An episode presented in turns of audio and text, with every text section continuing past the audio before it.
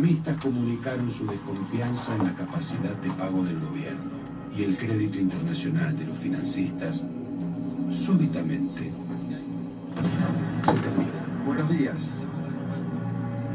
Ustedes saben que tengo un compromiso de decirles la verdad siempre. Semana, más de 3 mil millones, cuatro veces más que lo que vendió. disparar en la apertura de esta semana. Macri anunció entonces una nueva estrategia de endeudamiento para no declarar el default. Frente a esta nueva situación y de manera preventiva, he decidido iniciar conversaciones con el Fondo Monetario Internacional.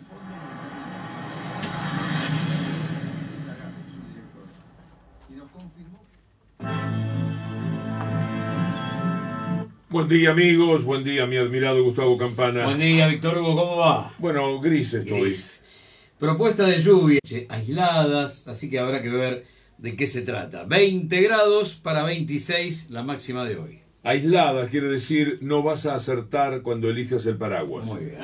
Vas a tomar el paraguas cuando no llueve y lo vas a dejar pensando que ya no llueve más Sí, y ahí te va a agarrar el chaparrón. ¿Qué va a ser? Esto nos pasa a todos, me Siempre, parece, es una especie siempre. de ley de Murphy, ¿no? Exactamente. Tiene que pasar no eso. pasa eso. Bueno, nos hemos puesto en marcha escuchando la voz extraordinaria de Darío Grandinetti. Sí, hablando de esta pesadísima herencia que hipotecó a tres o cuatro generaciones de argentinos en un año y medio más o menos de gestión a partir del 10 de diciembre de 2015. Tierra Arrasada se llama la película que tiene la voz de Darío y es una más de Tristan Bauer, que debe ser de los más grandes del mundo como documentalista.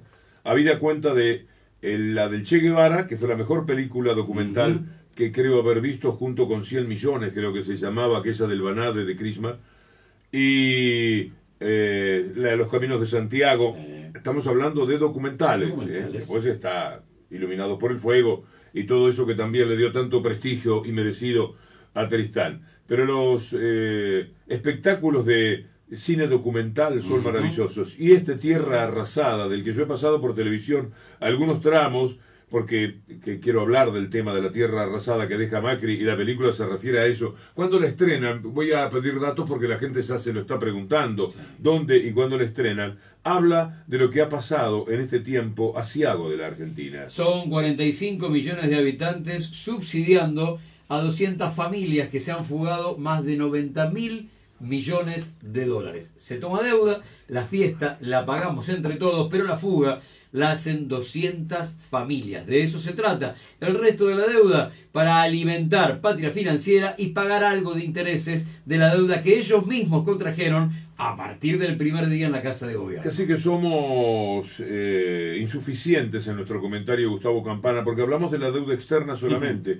Y hay que hablar también de la deuda interna, Sí. brutal, que tiene la Argentina. Pero eso se nota más. Cualquiera sabe que algo le deben aquellos que tienen hambre, aquellos que se quedaron sin pensiones no contributivas, aquellos que tienen un salario más bajo y aquellos que se quedaron sin trabajo, ¿no? Sí. El tema es, vos asumís el mismo rol que el país cuando muere la economía real. ¿Qué haces? Tomás deuda.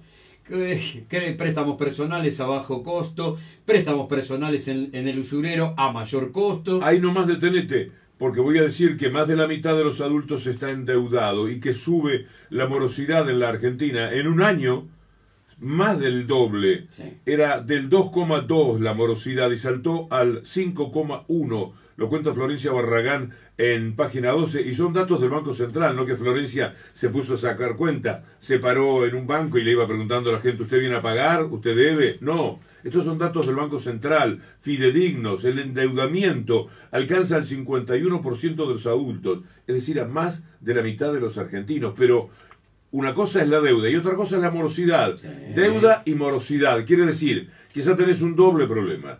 Tenés deuda, pero no solo tenés que pagar la deuda y seguir viviendo con lo que te, con lo que te resta, sino que además ya tenés morosidad. Claro. Tenés dos problemas. Ya te golpean la puerta de tu casa. Cuando la economía real tiene buena salud, el endeudamiento de los trabajadores, de los asalariados, tenía que ver con crecer. Buscar un autito nuevo, cambiar algo en tu casa, un electrodoméstico, crecer. Siempre crecer en tu condición de vida. En estos momentos, la deuda que tomás es para comer, pagar servicios y pagar deuda vieja. La tierra arrasada tiene que ver con lo que hoy vamos a hablar sobre el IOMA. Conocemos un caso que en realidad son muchísimos más. Por el plan MEPES de IOMA, las farmacias platense no pueden entregar medicamentos de patologías especiales a los afiliados del IOMA y la gente lo empieza a pasar muy mal. Ayer hablamos de 9.000 personas que se han muerto en la Argentina porque eh, tuvieron que interrumpir su tratamiento. Lo hablamos con Marcelo Peretta de los farmacéuticos. Hoy vamos a hablar con una mujer cuyo hijo ha tenido un serio problema en torno al IOMA. Quiero decir, una deuda interna tremenda que tiene el país, que es la primera que va a tratar de saldar como corresponde a Alberto Fernández con Cristina Fernández. No se puede ir directamente a tratar de saldar la deuda externa. Ustedes, muchachos, esperen. Ustedes van a tener que esperar. Hablan hoy algunos diarios de cómo los fondos buitres ya están revoloteando. Están esperando qué tipo de negociación en materia de deuda externa va a llevar adelante el próximo gobierno. ¿Qué renegociación se viene con los bonistas? Y están aleteando los fondos buitres porque están olfateando carroña. En minutos vamos a estar hablando con Mirta Romagnoli, madre, madre de Mariano Romagnoli, que falleció de leucemia por la negligencia de su obra social IOMA y del gobierno de María Eugenia Vidal.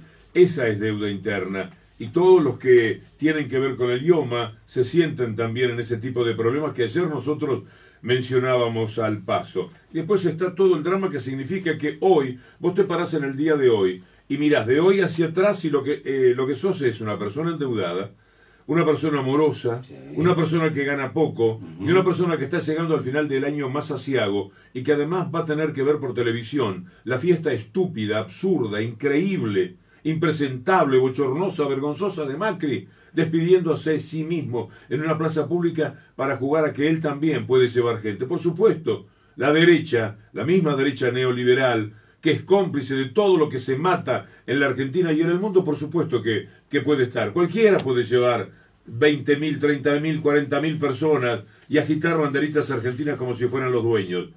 E ignorar esta deuda pavorosa que se tiene, porque vos te paras en el hoy, Gustavo Campana, y mirás para atrás y sos una persona morosa, una persona que debe, una persona con un bajo salario, una persona comprometida. Pero si mirás para adelante, si mirás para mañana te encontrás con que el problema principal es la inflación y la inflación sigue este año de una manera pavorosa, va a andar en el 50 y pico por ciento.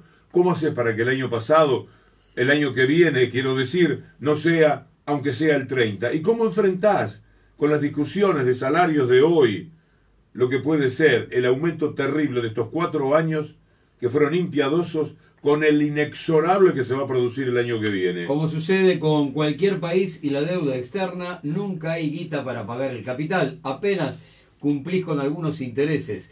Esto va a suceder también en la vida cotidiana de cada familia, que solamente van a tener, y cuando esto sea posible, guita para pagar los intereses que cada vez serán más, pero nunca pagar el capital. Por lo tanto, hipotecas tu futuro. No solamente hay un problema en tiempo presente, tienen hipotecado también su futuro. El derrumbe es lo que eh, uno podría también utilizar como título, además de tierra arrasada, en todos los niveles. Puedo hablarte del vino. Es un país que se emborrachó con un vino barato, pero que además eh, dejó de tener ventas el sector. El sector vitivinícola cierra otro año con menor consumo, cayó a 18 litros per cápita. Alguien se tomó 36 este año porque yo casi no he bebido para cuidar un poco el peso. Eh, la caída en el consumo de vino llegó a los 18 litros per cápita. Viene cayendo hace una década, pero hace un año, nada más, era de 20 litros el consumo eh, de vino. Quiere decir que a todos los sectores esto le pega. Mira lo que pasa con la carne. La carne subió un 10% en el mes de noviembre por aquellas subas que nosotros mencionábamos de Linier. ¿Te acordás de eso? Sí, claro. Sí, eso fue terrible. Porque además hay una demanda extrema, sobre todo de China, y se entiende que va a llegar con un 40% de aumento para las fiestas, la carne a los mostradores de las carnicerías de barrio, fruto de una demanda y la voracidad de los exportadores que por supuesto no ponen el ojo en la mesa de los argentinos. Mauricio Polchi está en viaje a Kimberley, ya debe haber llegado, en cualquier momento lo tenemos en línea, porque allí donde echaron a la gente y los obreros resistían, fueron, les pegaron, lo sacaron, los abochornaron como siempre. Fin de fiesta macrista y entonces la justicia dice, bueno, es ahora, porque ¿cuánto resta para que asuma Alberto Fernández? Seis días, hay que apurarse, en el medio tenemos un fin de semana y no vamos a poder operar. Es ahora, a devolverle al capital lo que abandonó y vuelven a ser ellos agentes del capital frente a la protesta obrera. Y es ahora que se produce el reclamo de los trabajadores de Minetti. El molino José Minetti y compañía presentó la apertura del concurso preventivo de acreedores y declaró un pasivo de 4 mil millones de pesos. Precisó la gente del molino que enfrenta una situación crítica con más de 800 acreedores y que cuenta con activos eh, en contra por 4.941 millones. Minetti cuenta con ingenios azucareros en Tucumán, en Tucumán, paralizó una planta harinera que desde el año pasado venía en crisis y despidió a todos sus 150 trabajadores. Nuevo aumento en los colegios privados de capital y provincia de Buenos Aires. Las cuotas en marzo van a subir un 20%, pero el incremento del mes pasado fue del 19%. Podríamos decir que van a comenzar las clases el año que viene con un incremento que roza el 40%. Son 6.400 establecimientos, 1.700 en capital, 4.700 en la provincia de Buenos Aires. La cuota promedio, 9.500 pesos por pibe. Pero es diciembre, es diciembre, viene Navidad, viene el fin de año, se hace especial en la mente de muchísima gente. Para algunos lo único que quieren es que pase esa etapa, pero muchísimos, la inmensa mayoría, esperan la Navidad de una forma muy especial. Esta es una de las Navidades más tristes desde los tiempos del 2001, posiblemente la peor de todas, porque es la peor de los cuatro años de Macri, porque la caída ha sido durante cuatro años, y la canasta navideña además está llegando con subas de casi el 80%. ¿Y cómo haces? Lo poquito que tenías para comprar el año pasado, si ahora subió el 80% la canasta y tu salario cuánto habrá subido en las negociaciones que puedas haber hecho, 20, 30, 40%, es una derrota fatal la que vive la gente de cara a esta Navidad. Informe de la Universidad de Avellaneda sobre vacaciones. Te hablan de un cálculo de un plan básico, sin estéreo, para siete días de descanso y un aumento que está cercano al 60% con relación al último año, 60%. Vamos a ponerle un poco de esperanza a todo esto que estamos haciendo en la presentación de la segunda mañana de las 7.50 después de Federica, Pancho, Martín y Valmiro, y antes de, Claudio Villarruel, Bernarda Llorente, Respigui y todo el equipo. Eh, vamos a decir que Alberto Fernández va a lanzar el mismo 10 de diciembre el plan de los 100 mil millones. Lo van a recibir en los primeros meses de gestión los jubilados, beneficiarios de planes sociales y trabajadores de salarios bajos. La idea es que los fondos se vuelquen al consumo. Se llama internamente el plan de los 100 mil millones de pesos y este sería aproximadamente el dinero que Alberto Fernández va a entregar al mercado ya desde el primer día de gobierno y me parece que es un alivio y que hace muchísima falta. Mover el círculo virtuoso de la economía a través del mercado interno fue algo a lo que se negó siempre la gente de Cambiemos. Una vez más, operar desde el salario obrero para dar demanda comercial y si hay demanda comercial habrá demanda industrial y con las dos demandas demanda laboral.